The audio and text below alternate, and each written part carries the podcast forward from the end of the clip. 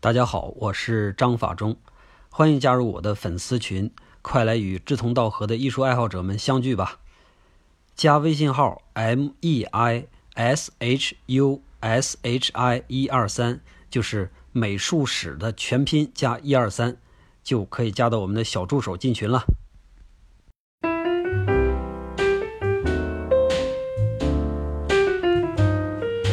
Give me a kiss to build a dream on, and my imagination will thrive upon that kiss. Mm, sweetheart, I ask no more than this a kiss to build a dream on. Mm. Give me a kiss. 大家好，咱们今天继续聊包豪斯。上一期我们在做广告的时候啊，无意中流露出来对伊顿先生的敬仰，说这个伊顿先生对包豪斯的早期教学，尤其是基础教学方面立下了汗马功劳。可是呢，即使有这么大的功劳，伊顿后来还是被校长给辞退了，这是为什么呢？这个事儿说来话长，我们真想弄明白他的话，还得从另外一个画家说起。这个画家是谁呢？他叫做蒙德里安。我估计大伙儿都知道这个名啊，就是画格子的那个大师。我相信咱们之后一定还会找到机会专门讲他自己的专题。所以今天呢，就简单的说一下，只说他和这件事的基本关系。And my imagination make that moment live. Mm, give me what you give. A kiss to build a dream on. 在一九一一年的时候，法国巴黎举办了一个叫做国际艺术展的这么一个展览。这个时候，巴黎和几十年前印象派那个时期已经完全不一样了。画廊想办展览，你随便办，沙龙已经彻底失去优势了。而这次国际艺术展呢，有一个主题叫做“塞尚的后人”。塞尚，如果你不知道是谁的话啊，咱们之前通过三期去好好研究了一下塞尚，可以翻回去听听那期节目。叫塞尚的后人是什么意思呢？其实就是艺术界的人为了纪念塞尚为现代艺术所做的那个贡献，也相当于通过这次展览、这次活动，正式的把塞尚放到现代艺术之父的那个位置上，就是这么一个意思。这次展览呢叫做国际展，所以你不能光有巴黎的画家呀。于是组织者就邀请了荷兰、西班牙他们的前卫艺术家一块儿来参与。巴黎的代表当然就是马蒂斯、毕加索，对吧？而荷兰的代表呢就是蒙德里安。这是蒙德里安第一次以画家的身份来到巴黎。他之前来没来过？小的时候有没有到巴黎来玩过？这个我不知道啊。只说这一次，他以画家的身份到巴黎的时候，已经三十九岁了。在这儿，他遇到了比他小十来岁的毕加索。本来蒙德里安在荷兰已经是很前卫的艺术家了，但是啊，当他真正和毕加索站在一起的时候，当他的作品真的和毕加索那个作品摆在一起的时候，他突然间发现，原来自己太老了，太保守了。这儿呢，我还得多提一句，在十九世纪末、二十世纪初，我们看巴黎的那个艺术界有着天翻地覆的变化，看起来非常的花哨，非常过瘾。但是实际上，在它周边的那些国家呢，并没有赶上巴黎的步伐。要不怎么说巴黎是当时的艺术中心呢？像荷兰啊、德国啊、俄罗斯啊这些国家，他们的艺术界其实刚刚经历到印象派的那个阶段，离立体主义还差好几个格呢。蒙德里安就算是一个落后的代表。刚到巴黎的时候，他就像什么呢？就像一个在小镇上非常时髦的一个青年，进城之后看到所有东西之后傻掉的那种感觉。当然，我说的是几十年前啊，现在的小镇青年和城里的青年也差不太多了，应该啊。有一个事儿我觉得挺重要，就是毕竟他快四十岁了，年龄啊，对一个一直处于液体状态的人来说，越大就越有优势。当他见到毕加索和巴黎的现代主义之后，幡然醒悟，哇，原来画还可以这么画呀！于是啊，他也改变了自己的风格，也进入了立体主义时期。不过不长时间之后，他就转向了，转成了纯抽象。转向抽象这一点，实际上连毕加索都没有反应过来。所以蒙德里安呢，当时相当于是一下就变成了巴黎最前卫的艺术家。如果不是一战的话，我相信抽象画一定会更早一些的在欧洲普及。但是我们讲了这么长时间的艺术史，是吧？大家应该都知道啊，胳膊永远是拧不过大腿的，艺术家呢也永远没有办法跟战争抗衡。在蒙德里安刚刚获得一点地位的时候，老家来信了，信里边说什么呢？他父亲病危。蒙德里安本身是个大孝子，是吧？于是赶紧就跑回了荷兰，在家陪了很长时间的这个卧病在床的父亲。然后等到父亲去世之后，蒙德里安准备重返巴黎建功立业。结果就在这个时候，德国军队踏入了比利时，一下就把这个荷兰和法国之间这个交通给截断了。也就是同时，这个一战就开始了。无奈之下，蒙德里安只能是留在荷兰。既然没有办法震动巴黎，那我先震动个阿姆斯特丹吧。于是啊，蒙德里安在荷兰开始了自己的抽象艺术运动。由于他那个抽象画确实是很超前的，所以呢，很快他就聚集了一大批的拥护者。其中有这么一个哥们儿，叫做杜斯伯格。他和蒙德里安一样，也对几何抽象充满兴趣。这哥俩呢，一拍即合，马上组织画派，叫什么画派呢？叫做风格派。同时，这哥俩还伙同几个人啊，一块出了一个叫做《风格派》的杂志，专门来宣传自己的绘画理念。实话实说，我一直认为杜斯伯格对于蒙德里安的帮助是非常非常大的。我们从蒙德里安这个作品的演变轨迹来看啊，它实际上有两个大的突破。第一个突破是从写实转向抽象，虽然是抽象了，但是呢，还没有彻底的放弃情感。第二步就是。彻底的进入到了几何抽象的阶段，而这个阶段正是受了杜斯伯格的启发。刚才我们提到蒙德里安的年龄，一开始他受比他小的毕加索影响，现在又在更小的杜斯伯格身上受益，但是啊，他从来没有停下来。年龄帮助他在抽象这件事上走得更远。比如说，就在几何抽象这件事上来说啊，他虽然起步慢，但是要比杜斯伯格进行的更加彻底。一战之后，蒙德里安带着很成熟的艺术理念回到巴黎，并且在这开始宣传风格派。但是非常可惜啊，这几年他正好错过了在巴黎封王的机会。现在毕加索的地位几乎已经不可动摇了，所以直到蒙德里安离开巴黎到英国，后来再去美国，这么长的一段时间里边，他一直都没有进入最核心的那个大师圈子。杜斯伯格和蒙特里安不一样。性格是一方面啊，蒙德里安儒雅，杜斯伯格激进，年龄他俩也差着十几岁，所以他不可能像蒙德里安一样就躲在一个小屋里边去画画，他得让风格派去发扬光大。现在在荷兰，风格派已经是家喻户晓了，在什么德国、俄国，风格派也有一定的影响力，像康定斯基啊、马列维奇啊，都在他这个杂志上发表过文章。杜斯伯格和蒙德里安还有一个更大的不一样的地方，就是对于未来的认识。蒙德里安坚持认为，绘画就应该是绘画，是一种纯粹的精神层面的东西。杜斯伯格呢，他和所有的包豪斯的老师一样，认为艺术之间应该是没有隔阂的，绘画也应该为实用设计去做贡献。也正是因为他这一点，所以才最后导致了两个人分道扬镳。蒙德里安在巴黎画画的时候，杜斯伯格开始了自己的欧洲巡讲，其中有一个非常重要的一站就是德国。格罗皮乌斯正好是读到了风格派的杂志，然后对这个人感兴趣，恰好呢又听了他的课，看了他的画，觉得哎，这个仁兄是吧，简直就是为包豪斯而生的呀！你看，快请来上座。于是就在一九二一年的时候，杜斯伯格来到了包豪斯，在校门口，杜斯伯格穿了一身白，戴着白礼帽，通常他是戴黑礼帽的，但是今天也不知道为什么啊，非要戴一个白礼帽。一身白，戴一个白礼帽，拄着非常讲究的拐杖，那叫一个意气风发啊！他知道包豪斯，他也知道包豪斯的意义。正是因为这样，在格罗皮乌斯邀请他的时候，他才那么的自信，因为他很清楚，他要在全世界最好的设计学校讲课了，而且马上他的风格派就会通过包豪斯去占领全球。这是他自己想的，他一边想一边往里头走，走着走着，一抬头吓一跳。迎面也就半米吧，就站这么一个人，一个大高个，穿着一身的黑衣服。这个衣服这个怪哈，以前从来没见过，就像什么像道士服啊，还上宽下窄。这个瘦高个儿戴一个圆眼镜，光头，然后面无表情，就这么盯着他。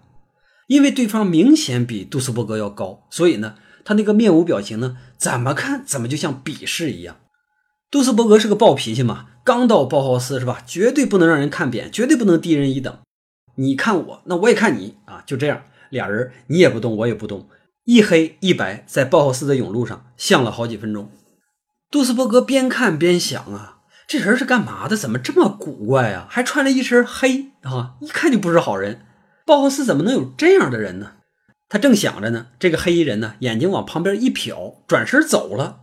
哎，这可给杜斯伯格气坏了啊！你什么意思啊？你这是压根就没瞧上我呀？哎，你给我站住！哈，那个人也不搭理他，然后就慢悠悠的往前走，好像这个杜斯伯格压根儿就没存在过一样。这太气人了啊！一进门就遇到一个这个，然后刚刚那个满满的自信，一瞬间就变成了无尽的憋屈，还没处释放。刚想追上去去质问两句，哎，正好呢赶上格罗皮乌斯来了啊！格罗皮乌斯马上就迎上来，哎呀，这不杜兄吗？是吧？哎，欢迎来包豪斯啊！杜斯伯格怎么办？他只能是忍着气，然后跟着格罗皮乌斯开始参观学校。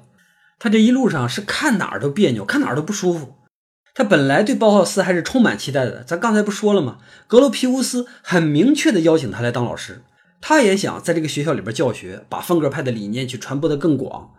但是就是因为有了那个黑衣人，一下就把他的心情变坏了。然后再看包豪斯，一切都显得那么陈旧。最后，他实在是忍不住了，问了一句：“还说我刚才遇到那个黑衣人到底是谁呀？”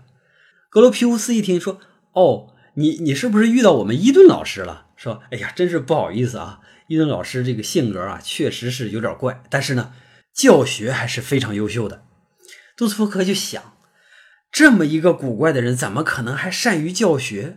尤其是在新艺术方面，怎么可能能给学生带来突破呢？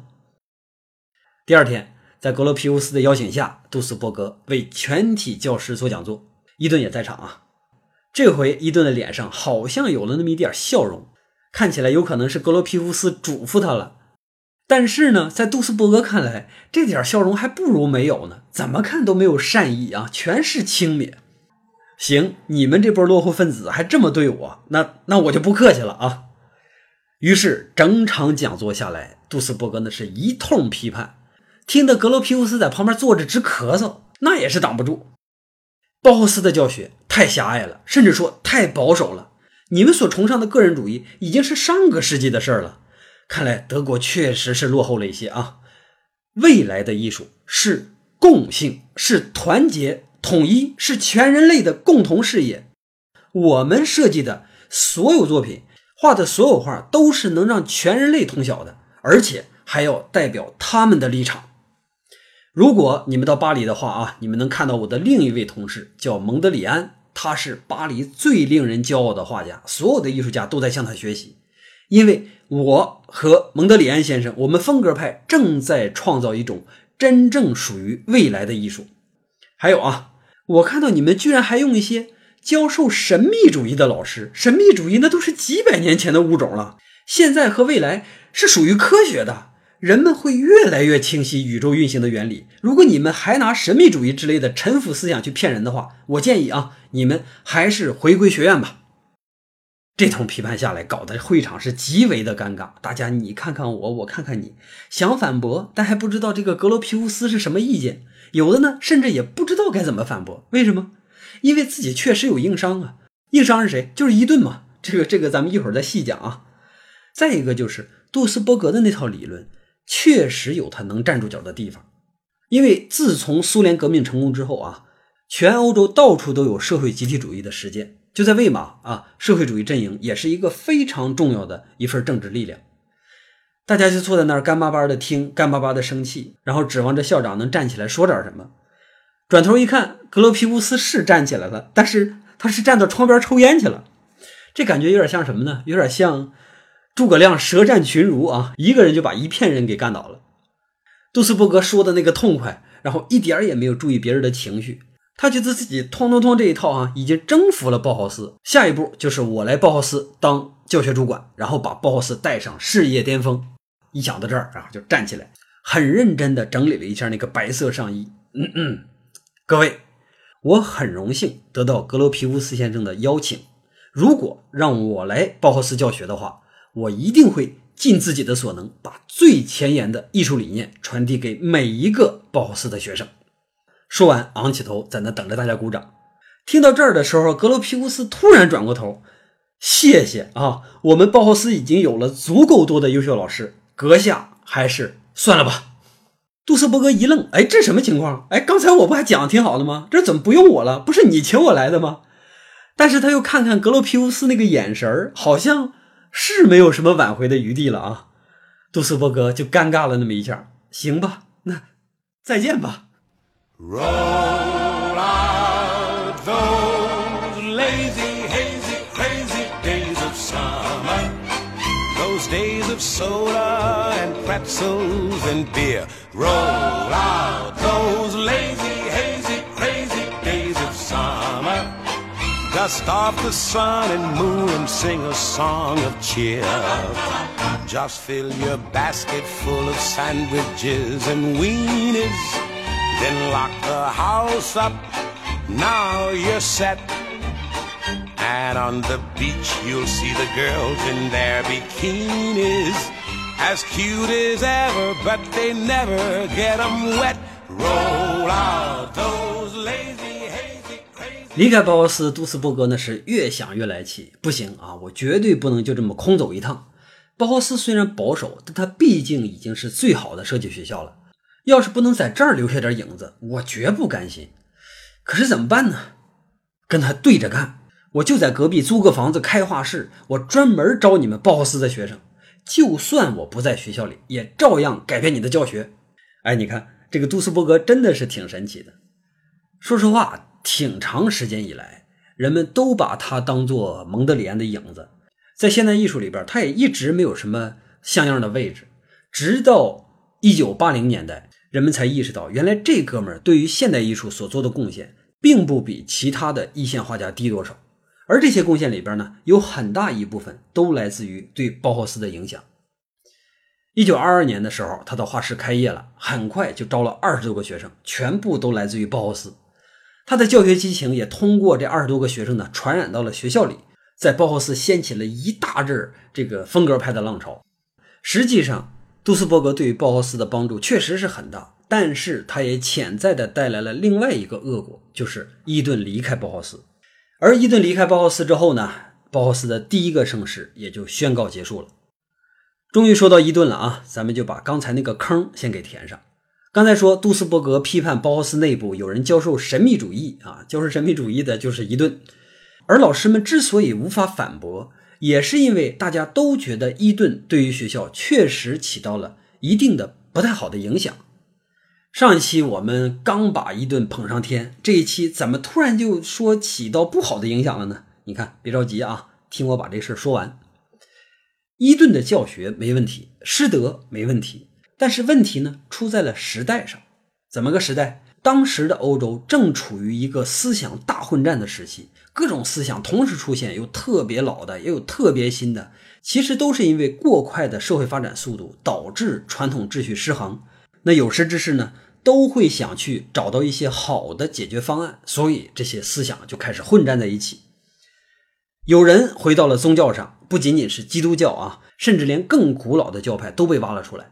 也有人呢尝试用艺术去解决，还有人希望回到中世纪，有人希望回到王权时代。当然，还有社会主义分子希望能够用集体主义解决问题。其实，所有的尝试都是有意义的，都对最终形成这个现代社会起了作用。但是在当时来看，各个主义之间那是绝对水火不容。说到这儿呢，我们也可以联想一下我们自己。以前我记得可能提过啊，现在我们在思想或者文化上的一些不和谐，实际上都是在为未来一种新的意识形态来做积累。社会变得太快嘛，我们确实得花一些时间来适应。说回伊顿，在教学设计上来看，伊顿肯定是一个超级有理想、有抱负的人，所以他也一定会有一些社会责任感，也渴望找到属于自己的社会解决方案。一开始呢，他选择的就是艺术，但是后来他就转向了宗教。在很早之前，伊顿就接触了一个叫做马兹达兹南的教派，也有书上说是拜火教。因为这件事儿，我去查了很多资料，但是最终也没有确定下来这俩到底是不是一回事儿。拜火教是一个源于古波斯的非常古老的宗教，又叫索罗亚斯德教。后来这个教还传到了中国，叫做仙教。这个索罗亚斯德的另外一个翻译叫做查拉图斯特拉，这个名熟啊，没错，这就是尼采写的那本《查拉图斯特拉如是说》的主人公，他相当于是一个先知。这个查拉图斯特拉啊，他不是这个教的神，这个教的主神叫做马兹达，他能够创造火，所以这个教派就信仰火，于是也就有了拜火教这个说法。伊顿信的那个教呢，也和火有关。同时呢，又叫马兹达兹南，和这个马兹达的名字呢还有点像，所以这就导致有了这两个说法，一个是马兹达兹南，一个是拜火教。我是不敢确定，所以咱们听众里边如果有宗教专家的话，你可以帮我确定一下啊。在确定之前，我就不瞎说了，先按我最信赖的资料上的说法去说，叫做马自达之男。在伊顿来到学校的第二年，他就和穆奇去参加了这个教派的总部大会啊。回来之后呢？性情大变，开始在全包豪斯推行他的教义。比如说，这个教义里边有非常严格的饮食要求，有冥想、禁欲等等等等。而伊顿本人呢，也从原来那个主张从玩中学习的老师，变成了一个宗教的圣人。伊顿本来就有超强的人格魅力，再加上宗教的加持，所以很快很多学生都信了马自达兹南教派。变成了他的信徒，我不知道这对格罗皮乌斯有没有冒犯啊？但是想一想，一个老师不是通过教学，而是通过其他方式控制了学生，作为校长，肯定会有一些担心，对吧？刚巧呢，就在这个时候，两个人又因为另外一件事起了冲突。格罗皮乌斯一直在努力的经营学校，他所做的事儿实际上比任何一个老师，甚至比很多老师加起来都多得多。一个是当时德国的环境刚刚战败，一大堆的赔款要交，社会秩序特别不稳定，物质匮乏，通货膨胀，是吧？这些都在影响着鲍豪斯。本来学校指望着政府的拨款度日，但是现在那点拨款呢，因为通货膨胀，一下变得什么都干不了了。他必须得自己想办法去解决学校生存的问题。还有一个就是魏玛当局那个混乱的政治秩序。左翼的政治势力支持鲍豪斯，那右翼的保守派呢，极端反对鲍豪斯，他们经常去找鲍豪斯的麻烦。后来他们干脆又重新建了魏玛美术学院。你想，这不就是自己和自己对着干吗？包豪斯的生存环境非常的险恶。格罗皮乌斯就曾经写信给朋友抱怨说：“说我现在啊，百分之九十的时间都得消耗到和这个政治家斗争上，而这些时间本来我是要献给教学的。”在这种情况下，格罗皮乌斯决定把学校和商业联系起来，尽可能的通过学校自身来维持教学。比如呢，办展览，然后向公众推荐学生所创作的那些艺术品，或者向大型企业推销学生的设计。虽然这些活最终成功的并不多，赚钱也不是很多，但至少吧，还能继续给那些交不起学费的学生提供免费的午餐。所以这个事儿呢，过去一百年了，我觉得。我能理解格罗皮乌斯当时所做的一切决定，但是伊顿不理解这个事儿的导火索是一个定件的合同。这个甲方呢，不停的要求学生修改设计方案，这个方案越新颖，甲方就越反对。最后在伊顿的坚持下，说这个工作室我们不干了，你们这明显就是让我们回到古代给你设计嘛，是不是？我们放弃这个合同。但是他们放弃呢，因为有合同在身嘛，所以甲方要求学校赔钱。本来学校的经济那就是捉襟见肘，再加上这赔钱，所以格罗皮乌斯就当众指责了伊顿，说你不为学校考虑。伊顿肯定也不示弱啊，于是他当下就辞去了专业工作室导师的身份，只负责基础工作室。两个人的矛盾也从这儿就彻底公开化了。到了杜斯伯格在校外建工作室的时候，格罗皮乌斯下令说，学校的学生坚决不允许到杜斯伯格那儿去学习啊，但是。我们刚才提到说，风格派仍然以不可阻挡的势头挤进了校园，而格罗皮乌斯认为这个是出于伊顿对于学生的纵容，于是他就把这个仇恨的矛头指向了伊顿。我们仔细想一下这个事儿啊，实际上是完全不可能的。伊顿是一个典型的个人主义者，比如说他坚持让每个学生都得找到自己喜爱的颜色，但是。杜斯伯格坚持的是全人类必须接受红黄蓝。你看他画那个画，或者蒙德里安画的画，你就知道了，是吧？这是两个完全不同，而且是相拧的、相反的理念。所以从一开始这两个人相遇的时候，那一黑一白就已经决定了这两个人永远走不到一个战线上。不过误会这个东西啊，多数时候都是解不开的。最终。当伊顿还有格罗皮乌斯两个人在学校里边已经彻底没法共存的时候，伊顿也只能选择离开包豪斯。离开之后，他又辗转经历了好多地方，当过老师，也当过校长。总之吧，是在不停的完善自己的教学理念。然后他出了很多著作，也都成了美术学校的教科书。再后来呢，我估计他肯定也不信那个教了，是吧？毕竟那只是时代的产物嘛。不过他一直还在坚持那种严谨自律的生活，也很长寿。到了一九六七年的时候，快八十岁了才去世。有人说包豪斯最好的时代就是伊顿在的那几年，当然也有人说搬到德绍之后还有几年。但是无论哪种说法，都不能避免在伊顿走之后，包豪斯经历了一段时间的低谷。为了应对这个低谷，格罗皮乌斯还全面修改了包豪斯的建校思路。但是各种各样的原因加起来。最终还是没能阻止学校倒闭。刚才咱们提到了包豪斯面临的诸多困难，其中最大的呢就是对于政府的依赖。包豪斯是一个公立学校，资金啊、支持啊都来自于政府。如果这个政府是支持他们的政府，那么即使外部环境再恶劣，学校肯定还是能坚持下去的。但是政府并不能保证一直去支持他们，而且在社会上还有很多很多反对包豪斯的声音。尤其是那些传统势力，其中也包括曾经的各种艺术家协会。一九二三年的时候，德国的通货膨胀达到了最高峰，马克大幅贬值。就在这个节骨眼上，政府还做了一项决定，把包豪斯每年的十万马克的拨款降到五万。这对包豪斯来说简直就是一场灾难。本来钱就不值钱了，是吧？老师们凭借着理想还在努力教学。学生们凭借着热情还在喝粥充饥，是吧？你拨款再减，怕是我们连粥都喝不起了。格罗皮乌斯就跑到政府去抗议，但是他得到的结果却是，在这个任期结束之后，你将不会再被续约，也就是说，你很快就不再是包豪斯的校长了。格罗皮乌斯心灰意冷地回到学校，向教师还有学生们通报了目前的处境，大家都默然无声。有一个有声音的啊，就是在学校门外的杜斯伯格。杜斯伯格给格罗皮乌斯写了一封信，先是向他道歉啊，因为自己曾经批评过鲍豪斯那些话。